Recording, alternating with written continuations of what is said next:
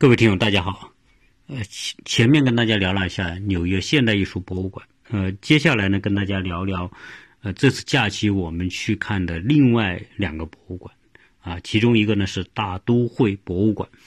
大都会博物馆当然是如雷贯耳了，是美国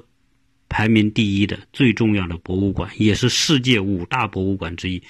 我不知道大家是否知道哈，世界五大博物馆，我相信经常去欧美旅游的人可能会知道。啊，其一是伦敦的大英博物馆啊，那另外一个呢是法国的罗浮宫啊艺术博物馆，再有呢是俄罗斯的东宫，那么第四呢是我们中国的故宫啊故宫博物院啊，那么再有就是这个大都会博物馆，当然这只是说。呃，大家达成的共识呢，就是这几个博物馆呢是世界上最为举足轻重、展品最丰富啊、最有代表性的。当然，啊，其他的各种各样的博物馆也很多了。那从综合性的大规模的博物馆来说，这五大博物馆应该是啊这个最具代表性的。那今天呢，我们来跟大家聊一聊这个大都会博物馆。我们是在十二月的三十号。带着小孩去看啊，同样是三个小孩一起，呃，小孩呢看博物馆有时候呢，呃，太大呢他也觉得累，但是呢，我还是说服我们我的两个孩子说，呃，你们好不容易去趟纽约，啊，我也知道你们很辛苦，但是呢，呃，毕竟呢，我们是要来看纽约最有价值的东西，啊，所以呢，大都会博物馆呢，我们还是去看一看。那两个孩子也觉得爸。爸爸妈妈带他们这么远来，啊，也不容易，所以他们也很配合，就去了。结果那一天呢，下好大的雨，风雨交加吧，呃，也很冷，呃，好，加上呢，这个不是节日嘛，你看三十号，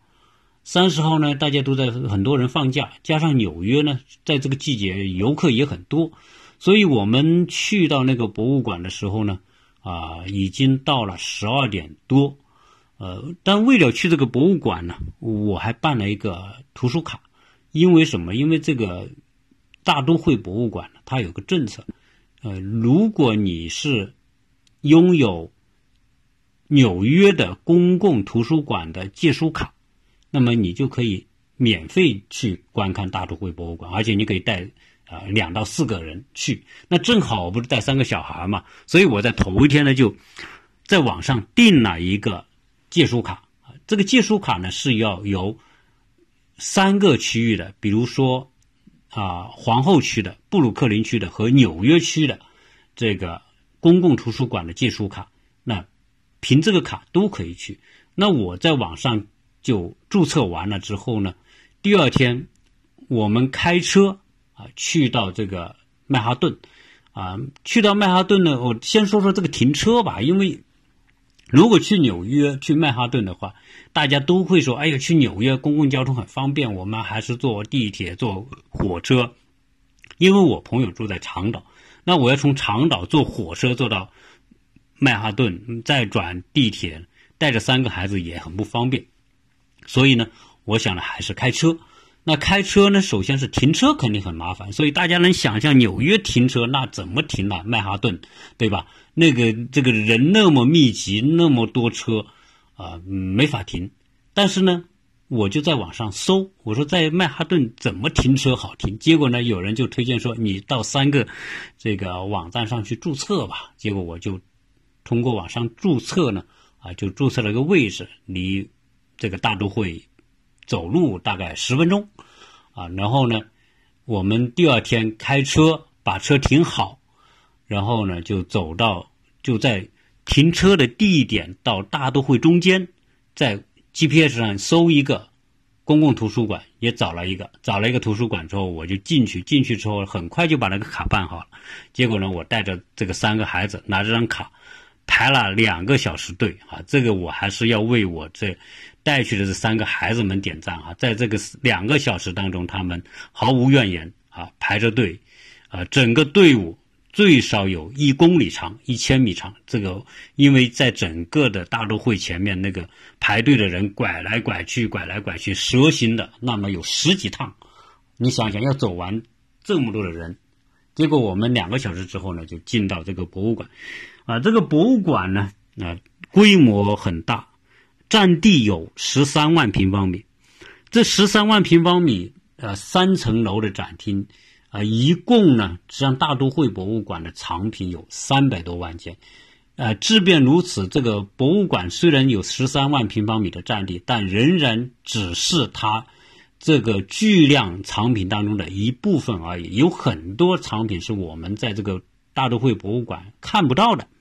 啊，或者是它没有公开展出的。这个博物馆呢，它的历史呢，简单的跟大家介绍一下。这个博物馆到现在现在为止啊，将近有一百五十年的历史，也算很长了。因为它是建于一八七零年，啊，当时呢，呃，美国已经开始蓬勃向上，工业革命开始发展，美国开始变得富裕了。这个时候呢，就有很多的银行家、艺术家、商人，他们发发动，那么来建了这么一个博物馆，主要是为了鼓励和发展艺术在生活生产当中的这种。应用价值啊，推动艺术的通识教育，让艺术走向普通老百姓当中啊，这是当时这些人的这个出发点和想法。在一八七一年的时候，那么就由当时的纽约市政府，那在今天的中央公园东侧第五大道边上，那么就划了一块地啊，这块地呢。啊，就变成了大都会博物馆的永久的地址。啊，在一八七二年呢开放，当然是先一部分一部分建嘛。啊，这个博物馆的体量是很大的。啊，最初也是私人的捐赠品。啊，有一个叫约翰斯顿的人，那么把他的个人的收藏品就放到博物馆，那么就开始了这个大都会博物馆的这个发展进程。那在这个博物馆到今天来说啊，规模各方面来说，在美国绝对是排第一的哈。我原来也跟大家聊过，好像这个洛杉矶有个保罗盖蒂博物馆，是一个私人的一个石油啊大亨所建的一个博物馆啊，他好像是搞铁路和石油的。那但是呢，呃，保罗盖蒂博物馆的规模肯定是还是。比大都会博物馆要差很多啊！不管是从规模还是藏品来说，都大啊差很多啊。当然，保罗盖蒂博物馆还是有很多很棒的藏品。呃，现在这个大都会博物馆当然是这个属于公共资源了，但是呢，由于你规模这么大啊，维护博物馆是极其昂贵的啊！你要把那么多藏品，要要把它保护好。啊，这个需要很多的投入啊，包括很多的这个专家对一些作品的维护维修啊，这些都是很花钱的。这个我查了一下资料，大都会博物馆的财务报告里面，实际上他他现在卖票啊，这个这个票门票收入是他的很少的一部分，只占他的总开支的百分之十四。也就是说，门票根本不足以这个维持这个博物馆，所以这个博物馆呢，当然有它的基金会，有社会的各界的专专注啊，当然有它的这个财政来源。但是呢，从门票来说，那是远远不够的。我们呃，现在这个门票情况是什么呢？如果你不办图书卡啊，那你就买门票。成人的门票门票呢，呃，是二十五二十五。到二十五美元一张，那老年人是十七美元一张，学生十二美元一张。呃，如果你是十个人以上的这个团体订票呢，你要事事先预定，要不然的话，你可能就不一定买得到票啊。所以呢，呃，这个博物馆呢，从目前来说，呃，我那天去啊，我看到很多人就不买票也进去了。他们对这个票好像不是那么严格和认真，所以有很多人没买票也进去了。可能也是因为那天下雨下的太大啊，觉得可能对不起大家还是怎么，反正就我看很多人进去进进去了也没有出示票啊什么的。那这个博物馆呢，现在这个呃藏品这么多啊，有哪些东西呢？啊，简单跟大家说一说啊。这三层楼里面呢，呃，从大的类别来说，有服装，有古希腊罗马的艺术，有各大洲的原始艺术，包括我们说的一些原始部落的一些雕刻啊，木雕、石雕等等，呃，还有武器、盔甲，呃，欧洲的这个雕塑和装饰艺术，呃，美国的艺术。古代近东的艺术，呃，中东的艺术品，以及说远东和伊斯兰艺术，呃，十九世纪的欧洲绘画、雕塑、版画、素描、照片等等，啊，那当然还有什么家具啊，还有乐器啊等等。总之是作为一个综合性的博物馆呢，就是应有尽有。在这个五大类别当中呢，呃，这主要的类别呢，它现在是分成。欧洲绘画展区、美国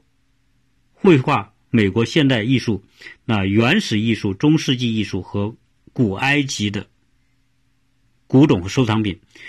呃，那这些五大类别里面呢，一共现在开放的陈列展厅呢，一共有两百四十八间，呃，那两百四十八间，每一间都是很大的。可以建这个博物馆，如果你要去看完的话，那是那是要有相当的体力，要花很长的时间。那我们那天去到十二点多钟进去，啊，到五点钟就得出来。那实际上我们也只看四个小时，当然加上排队就六个多小时。呃，这四个小时呢，你是我们是看不了太多东西的啊，因为这个人也特别多那天。那我们进去之后呢，重点看了几个地方啊，跟大家说一说。啊，一个呢是古埃及的这个展区，古埃及展区里面我们看到这个展厅很大，他又把把人家这个埃及的这个金字塔里面的砖也搬过来了，有些是门楼啊搭起来啊，就是专门呢就是把这个古埃及的那些建筑艺术都展现在这里面。啊，不知道这个是怎么是买来的啦，还是偷来的就不知道，还是抢来的。呃，反反正呢，这些啊是是很特别的。然后在这个古埃及展区里面还有什么？还有啊木乃伊啊，还有各式各样的这个埃及文字，特别是刻在墙上的石棺啊，包括木棺等等啊，还有大量的是什么？是。古埃及的墓葬的殉葬品，那些东西还是很惊叹的，因为古埃及的那些法老和王公贵族殉葬的那些东西啊非常丰富，包括呃给我印象最深的，我那天问这些孩子们，我说你看到这一排东西是什么？这孩子一看，哎，这不是黄金吗？我说是。那我说你猜猜这些干什么的？他们猜来猜去说，嗯，这个可能是殉葬品。我说你们太聪明了。确实，在这个埃及展区里面，我们看到这些，呃，法法老或者是贵族的那些殉葬的那些东西，呃，死人十个手指、十个脚趾都套上那种，呃，金子、黄金做的那种这种套，然后呢，还有黄金做的鞋子、脸面罩，总之说啊，穿金戴银吧，埋的埋下去。这些能够挖出来也是很特别，还有各种玉器啊，各种各样的其他的那种，呃，在当时就是很精美的东西，包括陶器就不用讲了，这种陶艺的东西那更是很多。所以在整个埃及馆呢，真的你要认真看，呃，认真去感受的话，你可能要花上一个小时到一个半小时。那我们基于时间的原因呢，我们也没花那么多时间。看完埃及馆之后呢，我就带小孩去了一个叫盔甲兵器博物馆。这个盔甲兵器博物馆我也看过，原来土耳其的王宫里面有一个馆是专门展示这个兵器的，但是那个馆还没有大都会博物馆这么的丰富。这个盔甲那种。世界各国的盔甲，从日本的、中国的、欧洲的啊，中世纪的骑士啊，那种盔甲叫重装骑兵。那重装骑兵里面呢，人要穿盔甲，马还要穿盔甲。那人的盔甲可能五六十斤重，马的盔甲可能是一两百斤重。那这些马和这个当时的士兵要穿的这么重的这个盔甲来打仗，也不知道他们怎么打。啊，总之来说，那时候用的是冷兵器嘛，刀和剑等等啊，只要能够挡住，可能人的伤亡就不不会那么大。但是那个时候的这些人要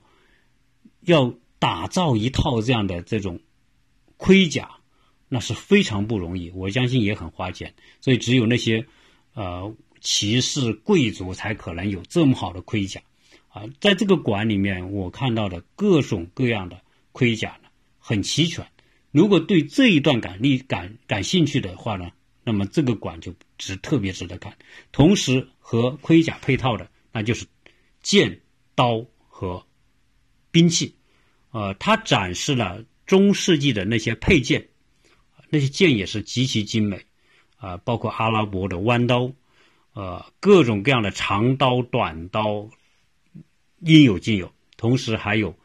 十。五十六世纪开始的火器，就是那种那种枪啊，短枪、长枪，啊，那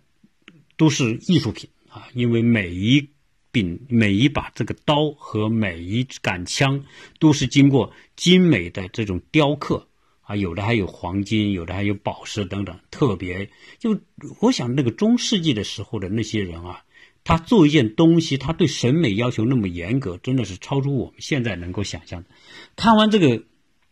兵器博物馆，我们还浏览了什么呢？这些古埃及的，呃呃呃，古希腊罗马的，还有呃亚洲的、非洲的那些石雕、木雕啊，东西都很多。后来的时间呢，我们重点看了什么呢？看了欧洲的近代艺术。那欧洲近代艺术主要是绘画艺术啊。关于雕塑呢，主要是古希腊罗马。是以雕塑为主，那欧洲近代艺术是以绘画为主，呃，这里面就开始有，呃，我们说的这种古典主义的、新古典主义的，以及后来的印象派的作品和后印象派作品和当代艺术作品。这个馆里面，我们前前一期讲到的现代艺术博物馆里面有很多这个相同风格的作品，相同画家的作品。但是相比于大都会博物馆来说，那这个从规模、从体量、从画家的这个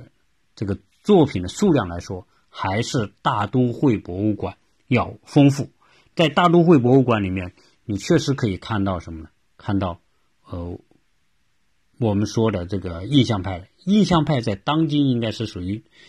这个市场拍卖价值最高的作品。它比那些古典主义绘画的作品要高。那我们看到梵高，梵高有几十幅作品收藏在这里面，那就很了不得了。基本上你一个博物馆，啊，你能够收藏一幅梵高的作品，那已经是镇馆之宝了。结果大都会博物馆，我们看到几十幅梵高的作品。那在这些作品里面，我们看到很多他的向日葵啊，那些呃各种画的花和他所画的那些草垛画的人物。啊，很多。那同时呢，我们看到什么呢？看到在这里面呢，还有莫奈的作品也有很多，大概我数了一下，有二十多幅，最少吧，二二三十幅作品。那还有高更的作品，呃，这个莫奈、高更和梵高啊、塞尚这几个都是印象派和后印象派的代表人物，他们。你看，每一个人都几十幅作品在这里，啊，那还有什么雷洛阿画画人物的，还有科罗画风景的，啊，总之呢，啊，如果你喜欢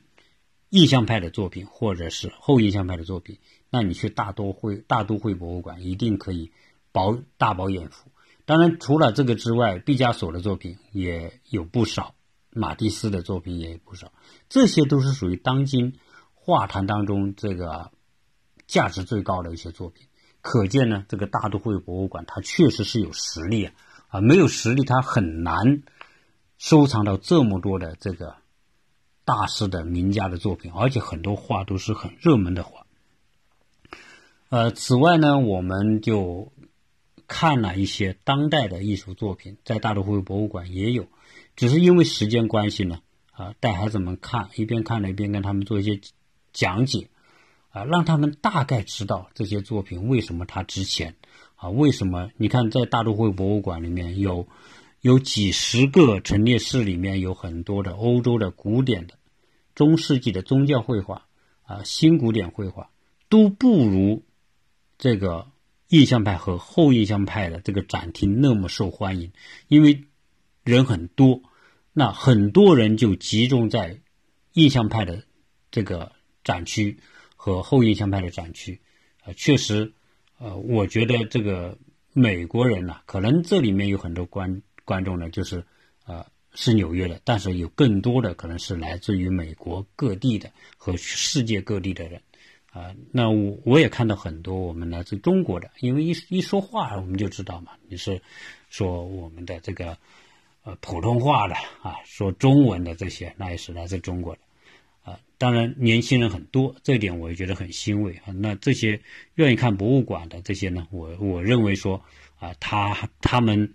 的欣赏品味和水平还是很值得赞赏的。那关于这个大都会博物馆呢？我想很多人已经来过，呃，确实太大，那我也没法说去具体的讲讲的太细啊。总之呢，呃，把这个我们所感受的大都会博物馆和当时的情况呢，跟大家做些分享啊。希望我们的听友，如果你下次有机会带孩子们来纽约、来曼哈顿，那大都会博物馆建议你们要去走一走。在这一次纽约之行当中，还有一个博物馆啊，是不在纽约。那么我也简单跟大家说几句。这个这个呢，是我的小孩，他对画画感兴趣。那么他呢，他们的老师就建议他要去看看什么，看看在这个罗德岛的罗德岛设计学院。呃，如果是对艺术有兴趣的人，可能都知道。罗德岛艺术学院是美国啊著名的艺术学院之一。当然，它有纯艺术，它有设计，它有建筑，它有工业应用设计等等这些专业。那罗德岛呢？我们是啊开车从纽约过去，那也要开两个半小时，最少两个半小时吧。那么我们啊一路向东开，开到罗德岛，我们早上八点钟出发。那么啊，到了十一点多钟来到这个地方，但是不好彩，因为是假期，一个是寒假，学校放假；第二个呢，这个你就你就找不到人嘛。你如果想了解这个学校，就根本就没法进去。但是呢，这个罗德岛艺术学院很大，它有个平面布局图，我一看吓一跳，一个艺术学院学院占地那么大啊，然后整个那一片区啊，全是罗德岛艺术学院。而这个这个学院有一个很让人惊叹的是它的博物馆，一个艺术学院，它这个博物馆啊，占地面积也不小，它在一栋楼里面，这一栋楼也是六层的，啊，估计呢大概是在八千平方到一万平方之间，展品之丰富啊，远远远超出我的想象。我想一个学院的博物馆，啊，我我不是说去高估它哈。以这样一个博物馆的水平，那放在其他一个国家，甚至放在我们中国，这个博物馆的水平都是属于相当高的。那本身它是一个艺术学院嘛，那它的藏品可能不能太 low 嘛，不能太差，不能表现的没有品位。所以我看它这里有古埃及、罗马、希腊啊，这个各种藏品啊，那希腊罗马的。和埃及的那些东西也有一些呢，是类似于大都会博物馆。当然，它不可能有大都会博物馆那么多，但是那抽的藏的那些东西还是很有品位的。那当然，呃，家具是一大块，欧洲的殖民地时代的家具，英国的家具啊，那么很多，法国家具很多，而且那些家具呢，很多都是属于贵族级别的。而在美国呢，实际上，呃。那一些十七、十八、十九世纪的家具实际上在今天的美国还是很有市场，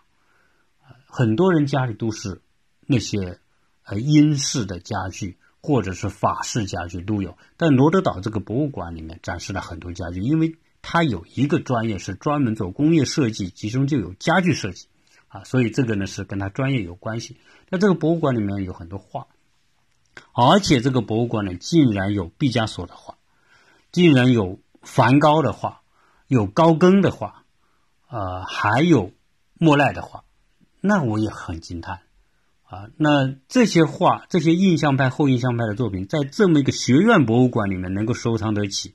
啊，那可见这个学院还是很有实力的，可见这个博物馆本身就是这个学院的一个招牌啊。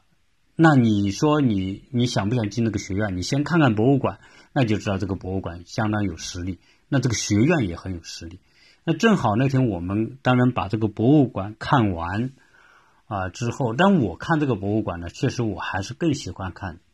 啊印象派和后印象派的这些画，因为呃如果你看多了之后，你就会觉得那些古典的呃包括新古典的作品。就没有这些印象派的作品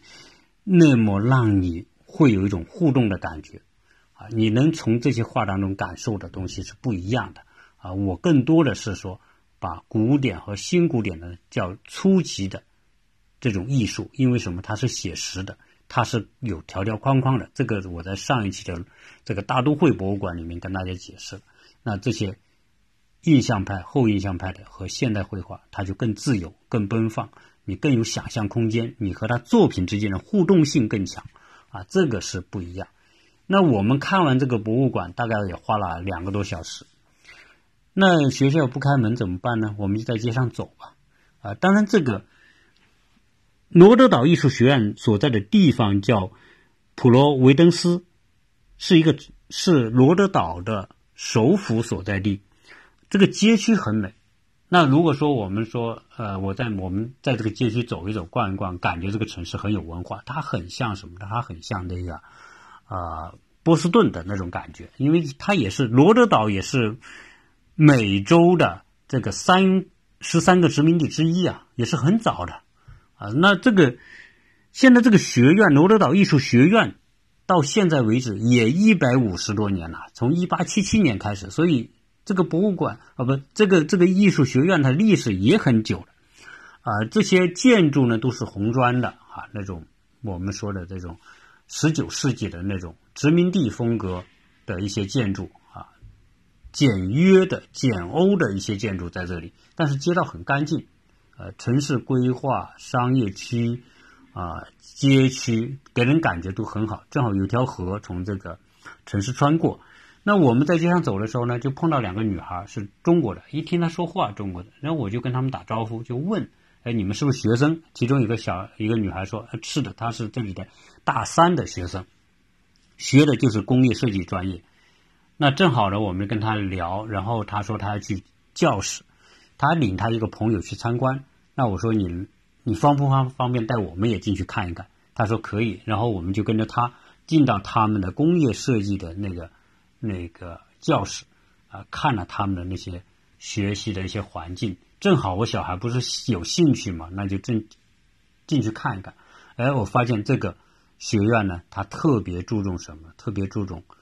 能力，综合能力。它除了你在创意设计方面的这个要求之外，而且要求将你的创意设计自己动手来完成，来做出来。比如说你设计家具。你它有家具的那种工作室，那各式各样的这个设备。如果你是做金属的，或者你是做啊其他的，你都有这种车间一样的东西来帮你来实现。呃，教授啊、老师啊来指导你做，最后你完成的作品可不仅仅是画在纸上的啊，不是在电脑里的，最好要完成一个作品。所以这些孩子、这些学生的这种设计和动手的能力就会很强。呃，由于这个呃假期呢，我们也仅仅就是到了他们的那一栋教学楼去看一看，只是主要是一些工作室看一看，其他的呢啊也就更多的就没看到。但是呢，呃，好在什么呢？网上可以了解一下那关于这个罗德岛艺术学院呢，就顺带在这一期的这个关于大都会博物馆的里面呢，就搭在一起讲一讲啊，也也是把我们这次纽约之行的一些内容呢，跟大家做一些分享。如果恰好你的孩子是懂喜欢艺术呢，考艺术呢，呃，如果你来美国旅游，我也建议你去罗德岛艺术学院看一看。看看它的博物馆，看看它的教学环境和整个城市啊，总体来说给我印象相当不错。那这一期关于这个大都会和罗德岛艺术学院呢，啊，就聊这么多，谢谢大家收听。